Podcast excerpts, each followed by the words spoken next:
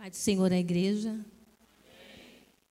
Amém. Amém. Que bom estar aqui. Eu agradeço a oportunidade aos pastores, né? E a Lina, que a Lina nasce, é, mora no meu coração. Esse é o nosso projeto Mãos com uma Missão. Esse projeto é da Igreja Vida Nova. E vocês viram aí, grandes coisas tem feito o Senhor por nós, né? Pelo projeto. Nós temos visto aí que, mesmo em meio a tantas coisas ruins acontecendo no mundo, acontecendo perto da gente, a gente ainda tem força para ajudar aquele que está cansado, aquele que está oprimido, ajudar com as nossas finanças, ajudar com as nossas orações, e o projeto ele tem andado e tem conquistado vidas na terra.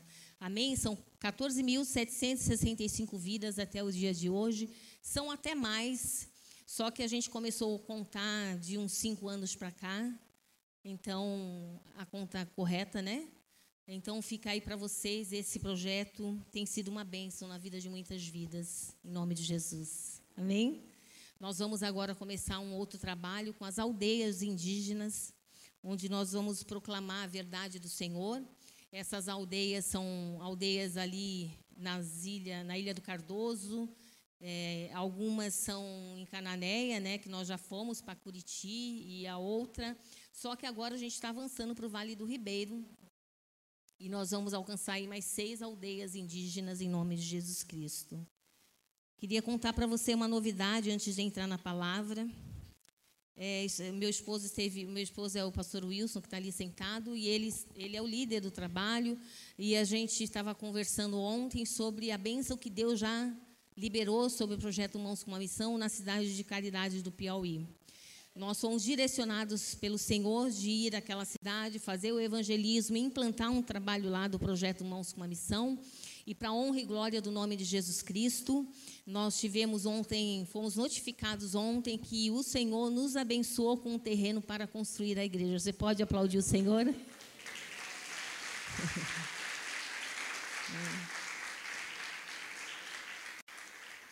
Nós chegamos naquela terra agora em agosto, ficamos três dias e varremos a terra falando do amor de Deus.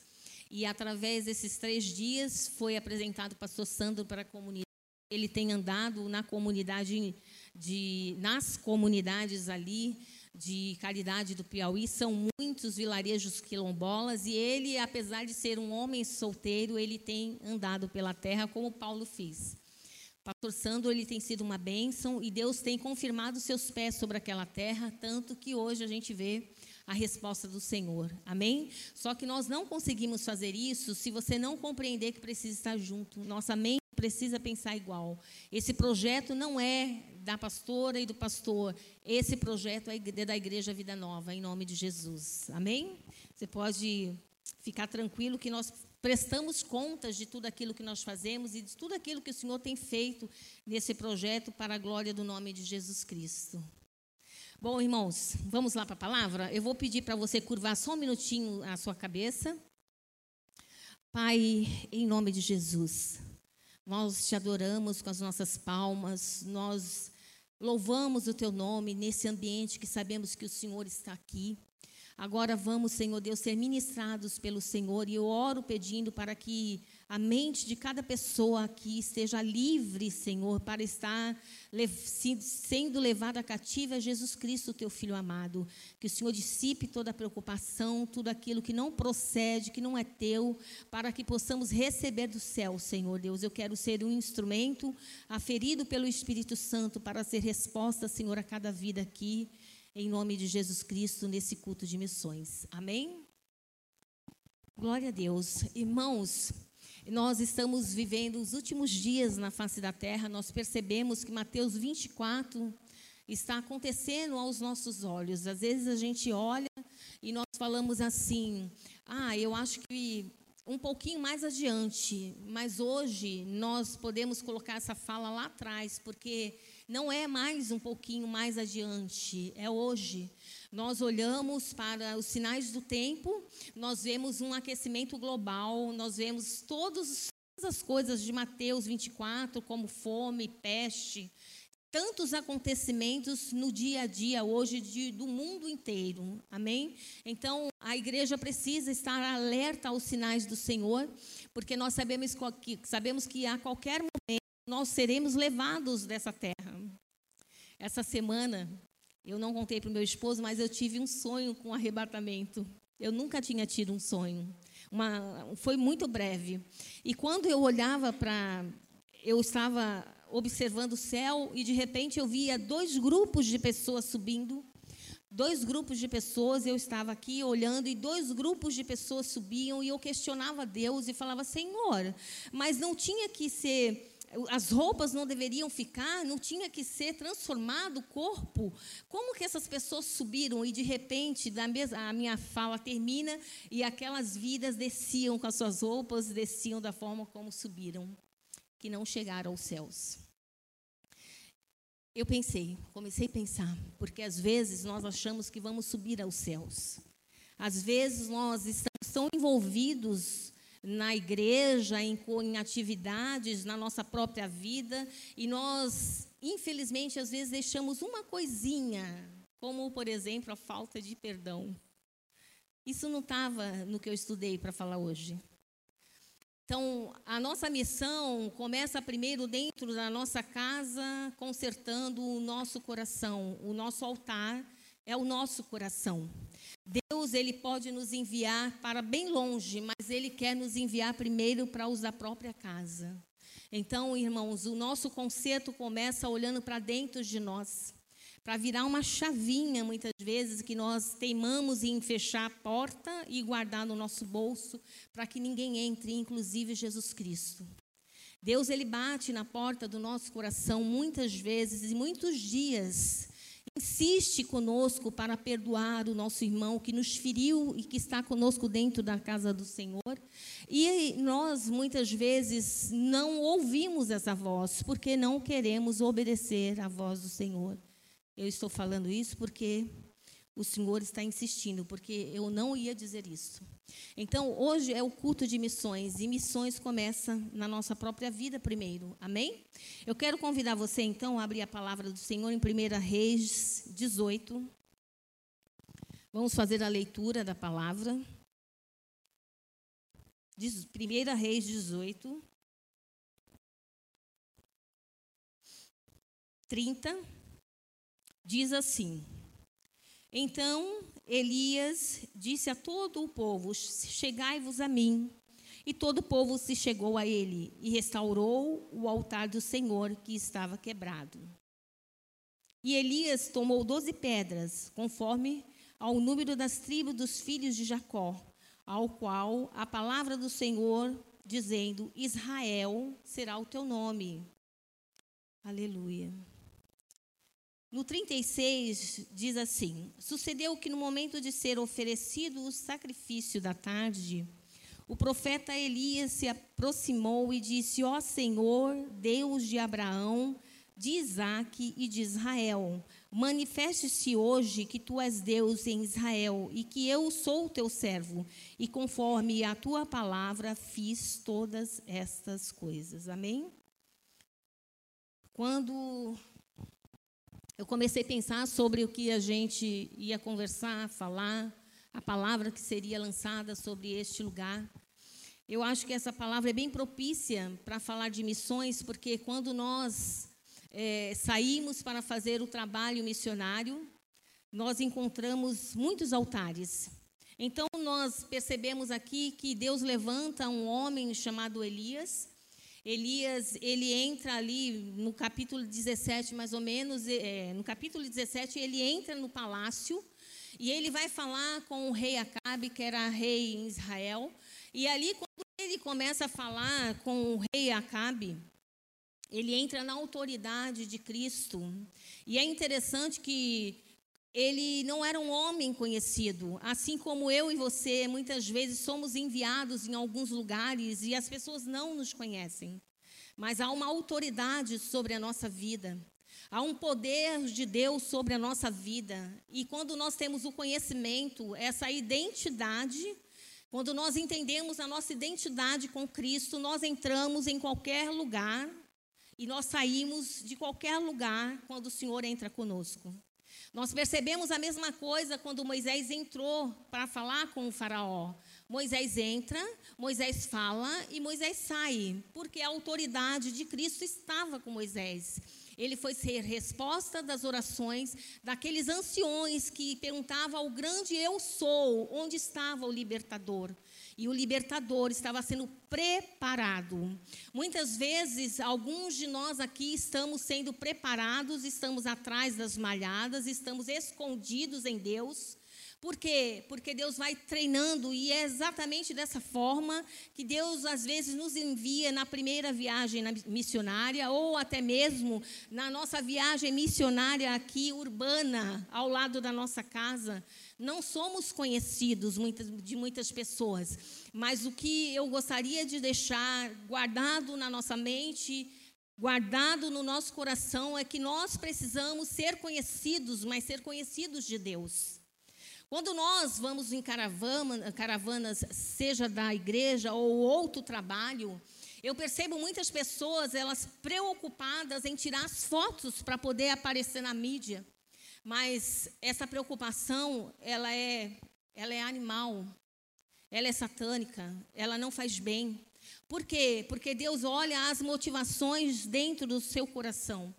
E nós percebemos que Deus levanta então Elias com uma unção diferenciada. Mas por que que Elias tinha uma uma unção diferenciada. Quando ele entra para falar com o rei em Israel, ele fala cuja presença eu estou. Então, quando nós estamos falando de estar na presença do Senhor, nós estamos falando de comunhão com Deus. Nós estamos falando de oração. Nós estamos falando de coração aberto para com Deus. Porque quem era o tisbita? Quem era Elias? Quem era Elias diante do rei Acabe? O rei Acabe ele estava sob uma influência maligna por causa dos seus pecados, por ter feito alianças que estavam em desagrado com a vontade de Deus. O rei Acabe não estava em alinhamento com a vontade de Deus. Então, hoje, para nossa pregação, eu gostaria de falar que essa pregação é alinhando a sua vontade com a vontade de Deus. Então, quando o rei Acabe, ele se levanta para falar com aquele rei, ele sabe, ele tem a convicção da sua identidade de filho de Deus. E é exatamente dessa forma que nós andamos pelos lugares que o Senhor nos envia.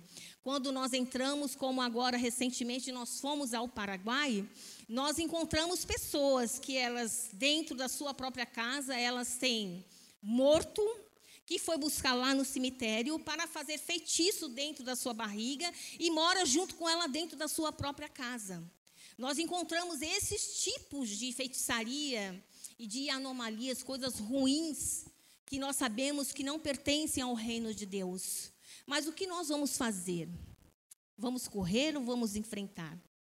O que nós, como filhos de Deus, precisamos entender é que a nossa mente tem que estar construída com a verdade de Deus. Então, Deus, quando ele levanta este homem que vai até Acabe, e naquele momento que ele declara a palavra, falando que não haveria chuva sobre a terra, era um momento, irmãos, que estava tudo muito bem, a prosperidade estava fluindo de uma maneira maravilhosa. Quem ia acreditar naquele servo? Quem ia acreditar naquele homem? Às vezes demora só um pouquinho de tempo, então Deus começa a revelar as coisas que já foram liberadas pelos profetas. Então a Bíblia fala que ele libera a palavra e ele sai sobre uma ordem, ele sai e logo em seguida o Senhor dá uma ordem àquele homem, fala para ele ir lá para o ribeiro de Querite, onde ele estava ali sendo alimentado por corvos. Quem já ouviu essa palavra?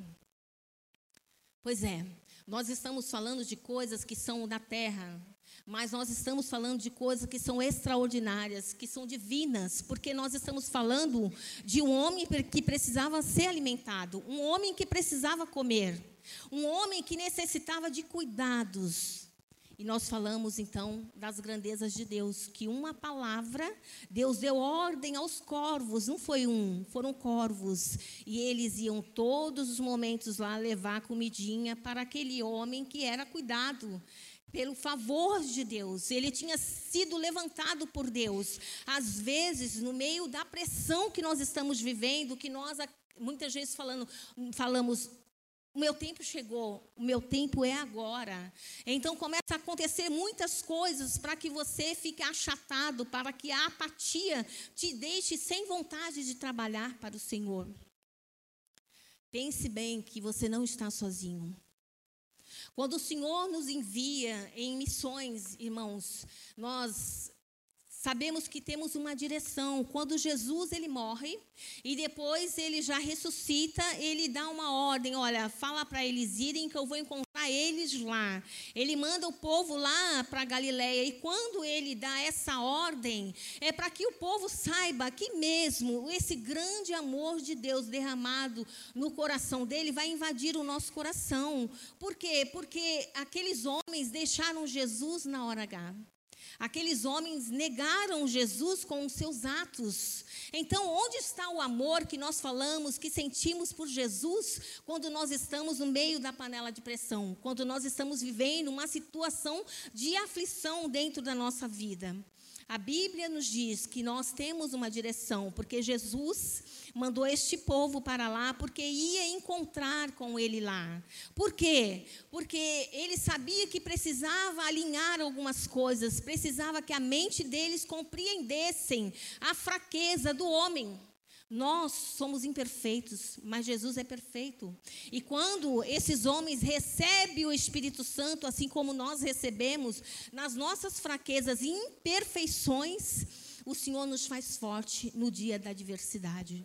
Quando Jesus chega ali e os discípulos estão, a Bíblia fala que Mateus 28 diz assim que alguns adoraram, mas outros duvidaram. Então, dessa mesma forma, o Senhor nos ensina que quando nós vamos em missões, nós vamos ter que estar fortalecidos pela verdade de Deus, sabendo quem é Jesus Cristo, o Filho de Deus que morreu, que ressuscitou e que fez algo em nossas vidas, e por isso nós estamos tão agradecidos que nós vamos, e quando nós falamos desse grande amor, ele ferve de tal maneira a fé dentro do nosso coração, que a gente consegue inflamar o coração da pessoa e tirar a dúvida. Dessa forma, o Senhor nos envia uma grande comissão, convicta de que nós não estamos enganados, que nós somos comprados, não foi por prata, mas foi, foi pelo sangue precioso de Jesus Cristo. Então Deus pega aquele homem e leva lá para o ribeiro de Querite, manda ele ir para lá ser alimentados pelos corvos. Sabe, irmãos, é exatamente dessa forma que Deus nos ensina em missões. Deus nos tira muitas vezes daquele momento de pressão e nós achamos que estamos num deserto e é verdade porque o Senhor nos leva para um cantinho, um cantinho da solitude, o cantinho que ele precisa que você esteja com a total atenção para ele. Por quê? Porque ali ele vai te moldar porque ele ali ele vai te ensinar como é que você vai fazer missão quando você encontra uma pessoa orgulhosa até a tampa.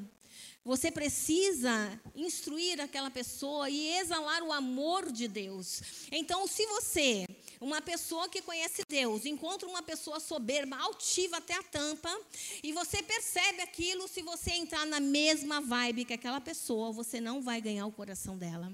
Então Deus estava trabalhando ali o coração daquele homem, Deus estava moldando aquele homem na sua fé. E a Bíblia fala então que de repente aquele tisbita, aquele homem que ninguém conhecia, ele é envolvido novamente pela voz do Senhor e ali naquele momento ele é enviado para Serepta. E a Bíblia fala que o nome de Elias, o meu Deus é Deus. Eu vejo ele exatamente como o nome dele referencia. Eu vejo Elias como um homem que o meu Deus é Deus, e ele não tinha dúvida disso. Então, quando ele chega e é ensinado pelo Senhor, porque naquele momento que ele é, recebia a alimentação, do, a, a alimentação dos, através dos corvos, ele está percebendo que ele está na total dependência de Deus.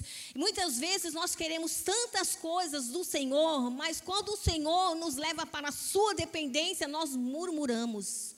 Nós estragamos tudo. Porque eu já passei por isso. A Eulina trabalhou comigo sete anos e eu brava, eu achava que era daquele jeito, e o Senhor me quebrou, eu fiquei em caquinhos para me poder entender o chamado que eu tinha. Então, Deus começa a trabalhar ali na vida daquele tisbita, e quando ele chega, ele já chega mais confiante. Ele já tinha entrado com confiança na presença daquele rei e saído sem morte. A Bíblia fala que ele sai ileso, e o Senhor sabia da maldade que viria sobre ele, porque Jezabel era uma mulher má.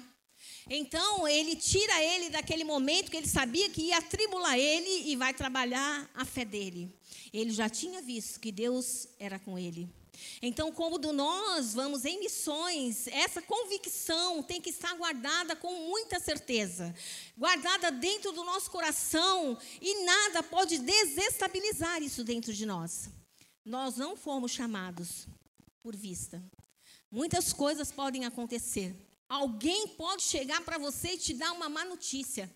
Mas a palavra do Senhor, lá no Salmo 112, no versículo 7, fala assim: que um coração, quando ele tem firmeza, quando ele está bem firmado, ele não teme a má notícia. Então Deus tira aquele homem, leva para Serepta, e ali ele já está com seu primeiro treinamento, a sua primeira fase, seu primeiro momento de êxito naquilo que o Senhor o enviou, que entrou no palácio e saiu vivo. Muitas vezes nós vamos entrar em casas ou em biqueiras ou em lugares que ninguém entra quando está na sua sanidade. Quando você está na sua razão, quando você olha para dentro de você e fala: ah, eu não vou lá não. Eu me lembro aqui na rua da Aiolina, quando logo que eu casei, eu não sabia nem do meu chamado, nem era crente. E um dia eu entrei, tinha uma casa de prostituição aqui nessa rua. E aí a prostituta falou, falou assim para mim: Olha, eu gostaria de ver as suas coisas, as suas joias, que eu vendia joia. E eu falei assim: Ah, tudo bem, vamos lá. Só que eu nem pensei, eu estava pensando em falar de Jesus para aquela mulher, para que ela cambiasse, para que ela trocasse a vida dela. E eu nem sabia que isso já fazia parte do meu chamado. Eu entrei naquele lugar, mesmo sem conhecer o Deus que eu estou crescendo em conhecimento. Eu falei do amor de Deus. Eu vendi um anel de Jesus para aquela mulher e falei que Deus era muito bom e que podia mudar a vida dela. E eu saí dali, eu não falei para o meu marido, depois eu fiquei, Jesus do céu, como que eu vou falar um negócio desse para o meu esposo? E hoje, ele já sabe, lógico, mas hoje eu entendo que a, aquela chama, essa chama já ardia dentro do meu coração. E o Senhor foi, vai nos levando quando nós somos, somos chamados para fazer missões. O Senhor vai nos treinando. Então, esse tempo onde Deus nos separa para fazer o corte das coisas, das amarras deste mundo, porque nós viemos para a presença do Senhor. Mas muitas vezes carregamos cargas que não precisamos carregar mais, carregamos culpas que não precisamos levar adiante nas nossas missões. Por isso que antes o Senhor estava falando aqui sobre perdão. Eu estou chamando isso agora ah, chamando, estou trazendo à luz isso porque é o que o Senhor está falando no meu coração. Você, para fazer missões, muitas vezes tem que largar as cargas, tem que jogar as cargas no mar. Assim, quando Paulo estava ali em alto mar, quando estava indo para a ilha de Malta, e houve aquele náufrago, eles necessitavam que fosse jogado todas as coisas fora do barco, por obediência, porque havia aparecido um anjo e tinha falado com eles. Irmãos, nós estamos vivendo um tempo onde o Senhor está chamando os filhos para se alinhar, alinharem com a vontade perfeita dele. Quando nós lembramos de alinhamento, nós podemos usar as águas que trazem um ensinamento para a gente, porque sobre a palavra do Senhor, quando ele ordenou que as águas se alinhassem, houve esse alinhamento. E hoje, quando a gente pega um pedreiro e ele vai medir, vai, vai passar o prumo sobre alguma parede, ele usa água. Então, quando nós estamos falando de alinhamento, nós estamos falando de limpeza, inclusive. Nós somos levados aos lugares que o Senhor nos envia para fazer com que a mente daquelas pessoas sejam limpas, para que essas pessoas considerassem aquilo que o Senhor fez por elas. O Senhor nos deu o amor dele. E ele nos deu sem querer receber, mas ele te dá a oportunidade de você viver o grande amor com ele. Ele te dá a oportunidade de você entrar em lugares, estender as suas mãos e orar e você ver que aquelas pessoas só precisavam de você se manifestando como filho de Deus para fazer com que aquela missão fosse completa naquela vida. Então, nós somos enviados para falar a verdade ao Senhor, é, a, do Senhor aquelas vidas. Quando nós falamos em batismo para aquelas vidas, muitas vezes elas não sabem nem do que se arrepender. Como elas vão se arrepender se elas não ouviram a pregação? Como elas vão se arrepender se elas não conhecem que falar mal do irmão é pecado? Como isso é uma coisa pequena? Como elas vão se arrepender se elas ligam a televisão e assistem coisas que mexem na sua mente, que mexem no seu interior? Elas não sabem que aquilo lá é pecado diante de Deus. Muitas vezes nós conversamos com pessoas que elas fazem práticas imundas e elas não acham que é pecado diante do Senhor. Por quê? Porque estão fazendo sozinhas, estão dentro do seu quarto e estão achando que como a vida é delas, não há pecado diante do Senhor. Mas nós que conhecemos a verdade, nós é que levamos essas pessoas. Então, quando João Batista batizava as pessoas no deserto, os tanques batismais diz que quando as pessoas desciam aos tanques e elas eram cobertas pelas águas, quando ela saía, ela já saía com uma mente nova. E é exatamente essa maneira que nós trabalhamos, porque é a maneira certa. É onde o Senhor, quando Ele nos envia, que Ele fala: em meu nome expulsarão demônios. Quando Ele nos envia e diz que há poder no nome de Jesus Cristo, é-me dado todo o poder, e Ele nos institui, Ele nos envia para que nós venhamos dar frutos, e frutos que permaneçam, é no Seu nome. Não é no nosso nome, é no nome de Jesus. Então nós começamos a fazer uma transformação.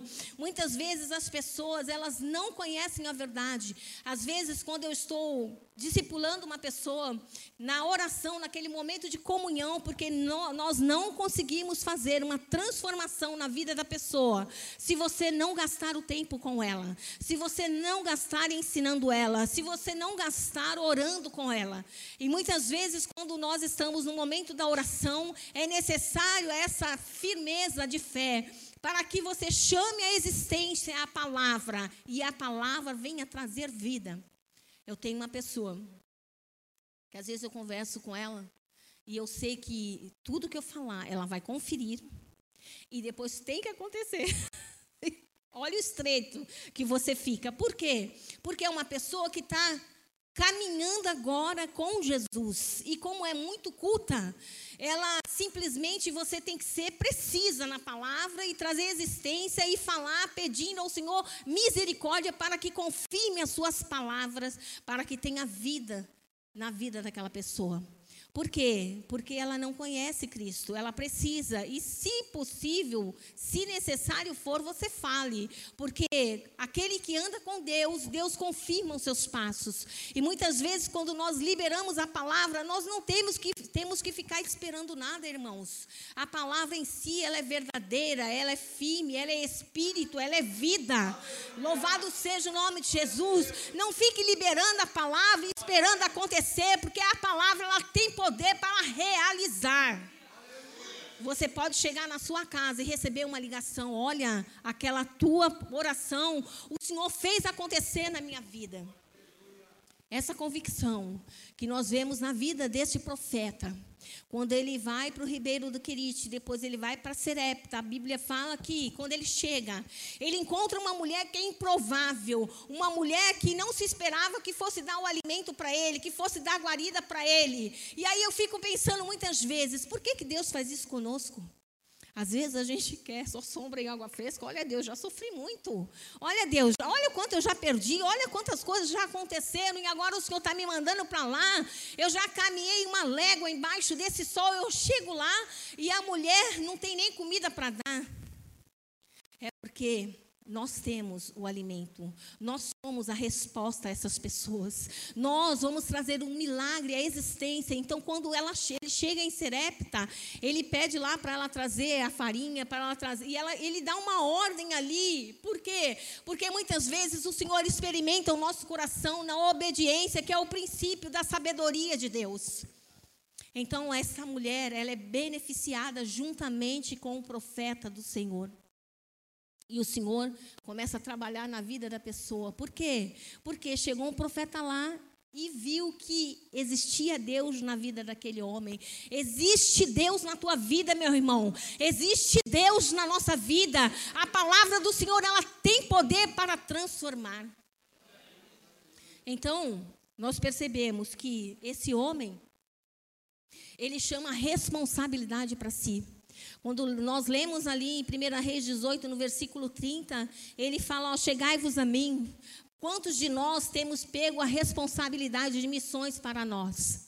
Quantos de nós, quando sabemos que tem um conhecido nosso no meio da biqueira, nós temos dobrado o nosso joelho dentro da nossa casa e chamado a responsabilidade dizendo: Senhor, eu conheço Fulano, eu conheço ele desde a sua infância, Senhor. Olha, Deus, não permita que Satanás tenha a, total de, a, total, a totalidade daquela vida. Não temos respondido a Deus como Ele espera. Não temos feito como o Senhor deseja. Não temos sido resposta à mãe que tem chorado. Mas essa mãe, certamente, ela não ficará só, porque até a consumação dos séculos, o Senhor está conosco. Se você não ouviu a voz de Deus, Deus vai levantar outro e vai dar a resposta àquela mãe que tem chorado. Se você não se colocou na brecha para ser favorável àquilo que o Senhor tem colocado na sua mão, Deus vai passar a vez, vai dar a resposta e você vai ficar esperando a sua. Porque o Senhor tem chamado com pressa uma igreja uma igreja que ouve a voz do Senhor. Uma igreja que entende o que é fazer missões, primeiro em Jerusalém, depois até os confins da terra. Hoje nós percebemos que é muito. A mídia, ela é muito boa para nós usarmos, porque a gente alcança distâncias. Mas, irmãos, quantos de nós aqui, eu quero que você traga a sua memória Quantos de nós aqui recebemos um abraço muito apertado, aquele que é gostoso, aquele que é verdadeiro? Tem passado. Nós não temos parado.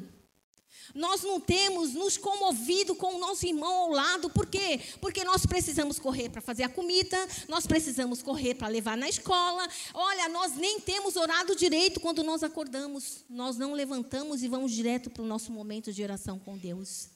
Mas aquele profeta, ele diz que cuja presença eu estou. Ele começa a fala falando que cuja presença eu estou para aquele homem. Por quê? Porque ele sabia que o alimento dele, que a firmeza dele, que o poder dele vinha do céu. Aleluia. Louvado seja Deus. Então esse profeta, quando ele começa a ser treinado por Deus, ele passa ali do palácio, ele vai para o Ribeiro de Querite, ele foi moldado por Deus, ele foi injetado poder, força, ele foi trabalhado pelo Senhor, dizendo assim: Olha, eu estou com você, eu te dou comida, eu te dou a água, eu cuido de você. Agora vai para o outro lado lá, que tem alguém precisando da tua ajuda. Ele tem sido resposta. Eu pergunto para nós: nós temos sido a resposta? Nós temos dado a resposta àqueles que estão oprimidos, àqueles que estão com a sua mente turbada, com o seu coração aflito? Nós temos sido a resposta. Eu tenho, eu estou numa fase meio estranha da minha vida. Eu não deixo nem meu marido dormir. Eu fico acordada três horas, quatro horas, cinco horas. Ai, meu Deus, já vai amanhecer. E ele está na mesma fase comigo, que ele não consegue dormir, que eu fico para lá e para cá, eu fico para lá e para cá. Eu fico perguntando, Senhor, e agora o que, que eu preciso fazer? Mas isso não é bom, porque tudo tem ordem e tem decência. Isso não é bom. Então, eu sei que essa fase que eu estou de inquietação é porque algo está fora do lugar. Mas eu tenho um que eu sei que me cura, que me salva, que me liberta. Eu tenho a convicção de que eu estou no altar do Senhor. Eu tenho a certeza que Ele vai trazer a resposta que eu estou pedindo a Ele. Então, esse tisbita aqui, ele pega 12 pedras. E ele começa a restaurar o altar do Senhor. Como que a gente vai restaurar o altar que está quebrado, irmãos? Primeiro, reconhecendo o seu pecado. Qual é o jejum que agrada ao Senhor? Não é o que aponta os dedos, o Senhor não está apontando para você, o Senhor está falando com amor, um amor que Ele te deu sem esperar nada em troca. Esse amor, Ele está tentando convencer você de chegar para Ele e falar: Olha, Senhor, eu tenho falhado nisso e eu preciso restaurar o altar da oração, eu preciso restaurar o altar da comunhão com o meu irmão, eu preciso restaurar o serviço na casa do Senhor. Porque quando nós falamos de servo, quando nós lembramos de Jesus, ele nos ensina que ele foi servo. E esse olhar de servo é guardar tudo que está dentro de nós, como aquela sunamita. Aquela sunamita, ela olhava para dentro dela e ela sabia que ela estava na presença do Senhor e que ela poderia, com, exatamente como esse tisbita, falar ao Senhor. Como está o nosso altar? Como está para fazer missões? Começa dentro de nós. Eu acabei de falar para vocês que eu estou numa inquietação, mas eu estou numa fase que eu sei que é, que é o meu físico, mas eu sei que Deus vai me curar. Eu sei que toda mulher passa por essa fase e eu sei que Ele vai me curar, mas eu preciso estar no altar, no altar da restauração com o meu Deus. Então, esse tisbita, irmãos, ele Começa a alinhar aquelas pedras. Por quê? Porque era necessário que todos pensassem igual. Era necessário entender a quem que você está servindo, que voz você está respondendo. A de Deus, a do diabo ou a sua?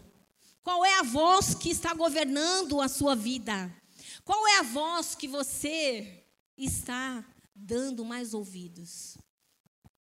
Qual a voz? Qual a voz? Para a gente restaurar o altar e vir a unção de Deus, a gente precisa reconhecer. Por isso que ele chama a responsabilidade. Ele fala assim: olha, a quem que nós vamos servir?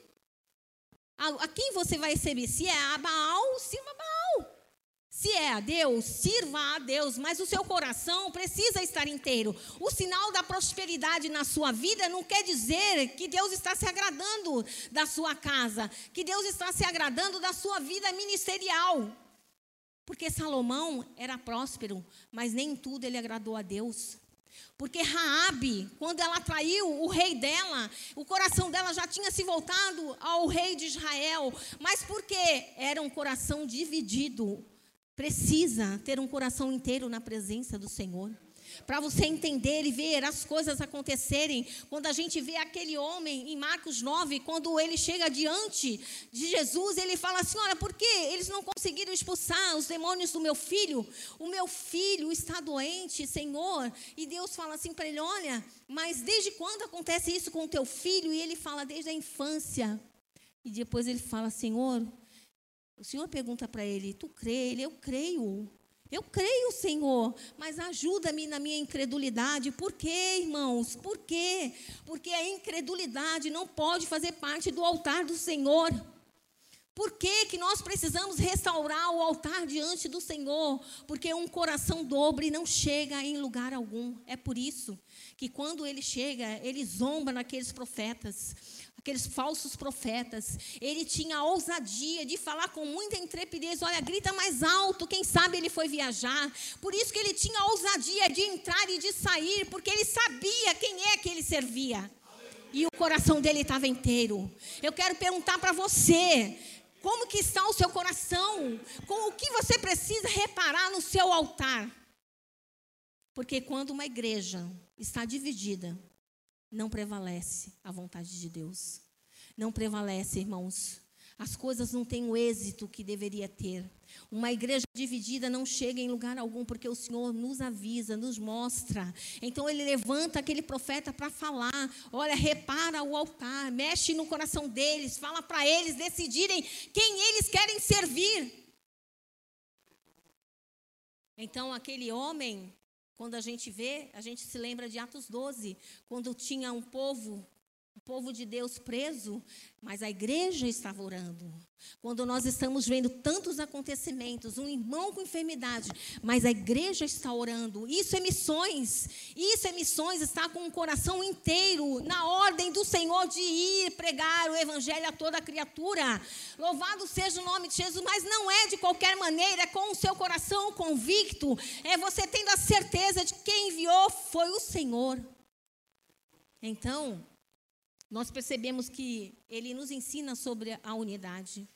Como é que a pessoa vai se arrepender se ela não olhar para você e ver que você está ensinando ela certo? Que existe um Deus que governa os céus, governa a terra. Olha, mas espera um pouquinho. Como é que o teu Deus deixa você numa situação dessa? E como é que você ainda está sorrindo dessa forma? Porque o meu Deus, ele traz uma paz no meu coração que excede o entendimento do mundo. Porque o meu Deus, segundo todas as suas riquezas em glória, suprirá todas as minhas necessidades. Todas as minhas necessidades. Ah, mas você não sabe porque eu estou em depressão. Mas eu sei que eu tenho, que temos um Deus que cura. Temos um Deus que liberta. Temos um Deus que traz a restauração. Louvado seja Deus. Nós fazemos missões, mas temos que ter a convicção da fé que nós carregamos. É a presença do Senhor. Nós carregamos uma presença preciosa em missões. Nós carregamos a presença do Senhor. É por isso que quando nós invadimos uma cidade, quando, como nós a invadimos ali em caridade, nós começamos a ganhar os corações, porque nós trazemos o arrependimento, mas primeiro o conhecimento. Espera aí, quem é que você está servindo? Deixa eu te explicar. Teve um homem que veio na terra, que morreu por nós. Você precisa conhecer esse homem. Ah, não, mas Maria liberta. Mas olha, irmãos, deixa eu te explicar uma coisa. Vem cá, e você com amor envolvido pelo Espírito do Senhor, você traz a mente dela para pensar como Jesus Cristo pensa. Olha, mas escuta só, você sabia que teve um advento na morte de Jesus? Aí você começa com amor mostrar que os céus, o véu se rasgou, que saíram os mortos das suas sepulturas, e você começa a envolver aquela pessoa com uma história que é verídica, e ela tem vida, e ela tem poder, porque é a palavra do Senhor que é viva e eficaz e é poderosa, e ela que convence. Então, nós ganhamos aquele, aquele coração, o arrependimento chega, então ela desce no batismo, e ali você começa a trazer ah, eu tenho que ficar de olho no relógio, né? É, você começa a trazer aquela esperança para aquele coração. Quando a gente vê a raiz da palavra alinhamento, ela tem algumas palavras se derivam dela como batismo, tanque, como o tanque e também a esperança. Ai, mas que loucura! O que que alinhamento tem a ver com tanque e com esperança? Deus, ele é maravilhoso, ele não faz nada sem, sem trazer um ensinamento para nós. E quando a gente pega toda essa cultura do reino de Deus, todo esse ensinamento e traz para a nossa vida, a gente começa a perceber que nada é por acaso, que tem a mão de Deus assinando embaixo, que tem o Senhor confirmando os nossos passos em tudo aquilo que nós vamos fazer. Então, essa esperança que nós entramos pelos lugares, como nós escutamos, meu esposo passou para mim uma situação que o pastor Sandro está passando agora, que ele começou, foi chamado para dentro de uma casa para fazer o evangelismo, um relacionamento para o evangelismo, numa casa que era extremamente católica, que a, a, a mulher chamou por pura curiosidade. E ali ele começou a explanar o evangelho de Cristo, o amor de Deus começou a invadir o coração daquela mulher, muitíssimo católica, porque nesses lugares existem essas pessoas muito católicas, muita idolatria no coração. E ela começou a ver que era um evangelho diferente, que era puro, verdadeiro. E o seu neto que bebia, ele começou a querer ficar ali para escutar. Então ele escutou uma vez, depois ele escutou outra vez. E agora ele está num processo processo de transformação. É exatamente dessa forma que nós somos enviados como o profeta Elias foi enviado às nações, como ele foi enviado nas casas e ele transformou quando Paulo chegou em Éfeso e as suas palavras ela tinha vida e as pessoas iam conhecendo Jesus. Por quê? Por quê? Porque querem conhecer esse Jesus? Porque é poder de Deus. É poder de Deus, é a unção que exala da sua vida, é a convicção quando você fala que grandes coisas fez o Senhor, por isso nós estamos alegres, porque foi nos dado uma sentença de morte, mas nós escutamos a voz do nosso Senhor e nós voltamos do, do caminho e nos arrependemos e hoje nós estamos na casa do Senhor.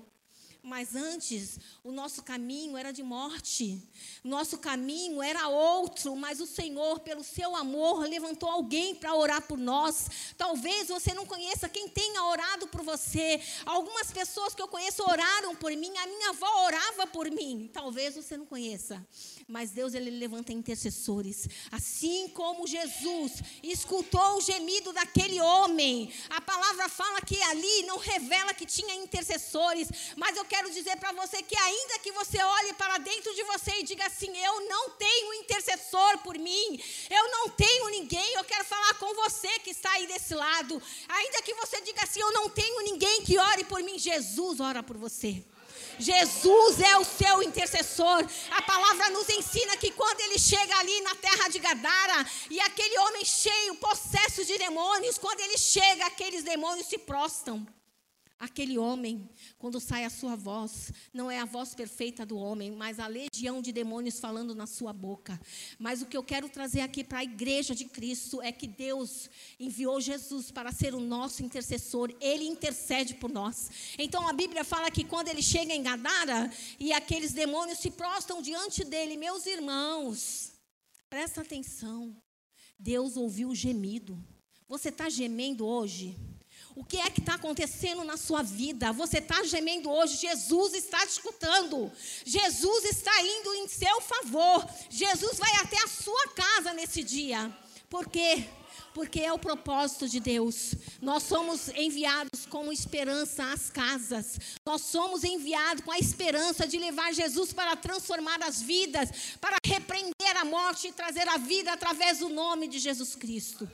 É por isso que nós entramos dentro dos hospitais. E eu quero finalizar, irmãos, dizendo que a esperança está em Jesus.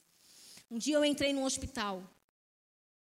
E eu não sabia muito, como eu não sei até hoje. Mas uma coisa eu sei fazer, eu me disponho. E eu entrei no hospital e eu vi aquele, aquela pessoa praticamente morta naquele leito. E eu perguntava assim, mas Deus, o que, que eu vou fazer se os batimentos dele tá fraco? E ele não está ouvindo. E o Senhor falou assim: põe a mão 30 centímetros acima do corpo dele. E eu comecei ouvir a voz do Senhor, e eu fazia assim com a minha mão. E o Espírito do Senhor está sobre mim, e ele me ungiu para libertar. E eu comecei a falar Isaías 61 para aquela vida. E naquele momento que eu comecei a falar Isaías 61 para aquela vida, eu vi que aquela vida que estava 17 dias sem mover nada no seu corpo, sem falar, sem fazer um movimento, eu vi que os seus olhos começou a remexer. E ali um espírito imundo, ele começou a falar comigo. Mas eu fui com um propósito e eu falei assim: Espírito imundo, eu não quero falar com você. Eu vou falar em nome de Jesus com o espírito deste homem, porque o Senhor me ungiu para libertar ele que está cativo. E onde ele está cativo, onde você está cativo nessa noite, o Senhor vai desfazer essas obras. E ali ele abriu os olhos. E imediatamente, quando ele abriu os olhos, eu queria pular, mas eu tinha que continuar a ministração. E logo depois, na semana seguinte, aquele homem já não estava mais no hospital. Fazer missões é você saber que até a consumação dos séculos, o Senhor está com você. O Senhor está com você. O Senhor te ungiu para libertar os cativos, para pôr em liberdade os que estão presos. O Senhor te ungiu para dar vista ao cego. Então, quando alguém estiver na sua frente, que estiver cego diante de tudo que você está falando, muitas vezes a gente fala de uma cegueira física, onde você está olhando uma pessoa literalmente cega, mas tem muita gente cega à nossa frente que nós não oramos repreendendo a cegueira espiritual. E essas pessoas, elas vão de cabeça para o pecado. Mas nós temos algo em nós. E eu quero convidar você agora a se colocar de pé. Somos nós Somos nós que entramos na cadeia. Somos nós que trazemos vida àquele que já está morto. Somos nós que fomos ungidos para tal coisa. Somos nós que somos enviados nessas terras secas onde não tem vida, você chega e aquela, aquela poeira, você percebe que não tem água, mas pela palavra do Senhor nós chamamos a existência água, pela palavra do Senhor nós chamamos vida para o enfermo, pela palavra do Senhor nós libertamos aquele que tem vício. Sou eu e você. Então Deus te chamou, Elias. Deus te chamou, o meu Deus é Deus. Porque quando houve aquele combate, a palavra de Deus fala que Elias matou. Elias foi cheio da presença do Senhor e matou os falsos profetas. Louvado seja o nome de Jesus Cristo. Eu quero te convidar agora. Se você entendeu que você precisa restaurar o altar do Senhor, eu quero convidar você agora. Não olhe para quem está do seu lado, não olhe para a circunstância, mas que você precisa se colocar na mão de Deus para a unção do Senhor extravasar na sua vida. Eu quero convidar você nesse instante a vir aqui na frente.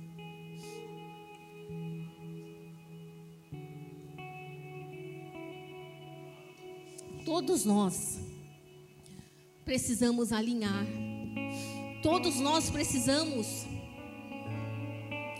colocar coisas no lugar, restaurar o altar do Senhor. Eu quero pedir a você nesse momento que precisa, que necessita que Deus entre numa causa sua. Coloque a mão sobre o seu coração agora. Você que precisa que o meu Deus entre na sua causa agora, irmão. Não deixa a incredulidade roubar aquilo que o Senhor vai fazer hoje. Porque a primeira missão é a nossa casa. A primeira missão é o nosso coração. Não deixa, não permita, não permita que a incredulidade daquele pai que deixou o seu filho desde a infância ser dominado por aqueles demônios. Aqueles demônios tomavam conta dele, jogava ele no fogo. E quando Jesus pergunta, ele fala desde a infância, é porque Jesus estava trazendo um entendimento para ele que precisava de uma fé genuína, que precisava de uma fé que conquista, que não tem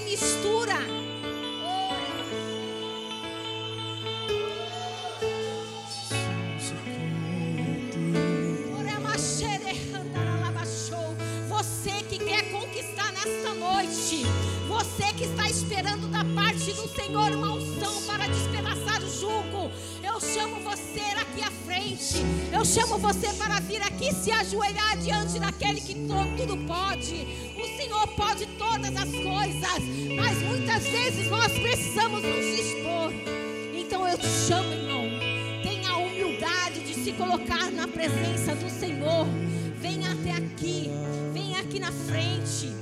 Vem até aqui, tenha convicção de que restaurar o seu altar, que vai desfazer as obras do adversário sobre a sua vida, e você vai ser usado com unção, com autoridade, para desfazer as vontades do diabo sobre a sua vida. Em nome de Jesus, faça algo que é diferente, faça algo para chamar a atenção do Senhor. É dessa forma que aquele homem estava ali no monte. Oh, Pai, em nome de Jesus, em Jesus Cristo, Pai. A tua palavra fala que o princípio da sabedoria, Senhor, é o temor ao Senhor. Deus, eu rogo pela tua presença, eu rogo pelo teu poder, para que o Senhor venha despedaçar, Senhor, toda a força do adversário, tudo aquilo que o diabo, Senhor, lançou sobre a vida dos meus irmãos, tudo aquilo que está fora do altar do Senhor. Que o Senhor venha desfazer essas obras. Que o Senhor venha desfazer e venha trazer a unção. A unção que despedaça o jugo, Pai. A unção que traz a resposta, Senhor, do céu para a terra. Senhor, se existe algum espírito que está agora envolvendo, Pai, está envolvendo a pessoa para que ela não venha até aqui, para que ela não seja resposta àquele que está cativo Em nome de Jesus, seja desfeito o poder das trevas. Começa, é é começa, Senhor. Começa a encher a tua igreja. Começa a encher a Machorerai. Começa a encher a tua igreja. É o teu poder, Senhor, que eu chamo para libertar o que está cativo, para pôr em liberdade o que está preso. Então enche, enche com o teu poder, Senhor derrama do teu poder sobre essas pessoas. Que seja, Senhor, um dia diferenciado. Que seja, Senhor, um dia de resposta. Oh.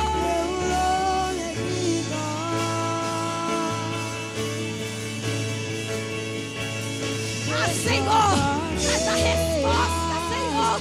Que eles sejam resposta e recebam a sua resposta. Oh.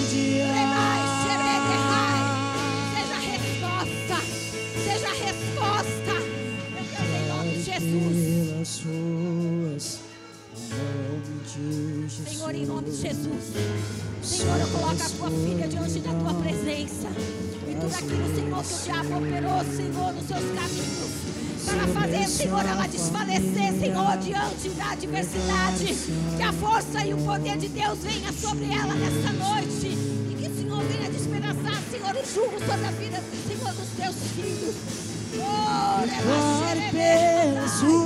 em nome de Jesus. O nome de Jesus.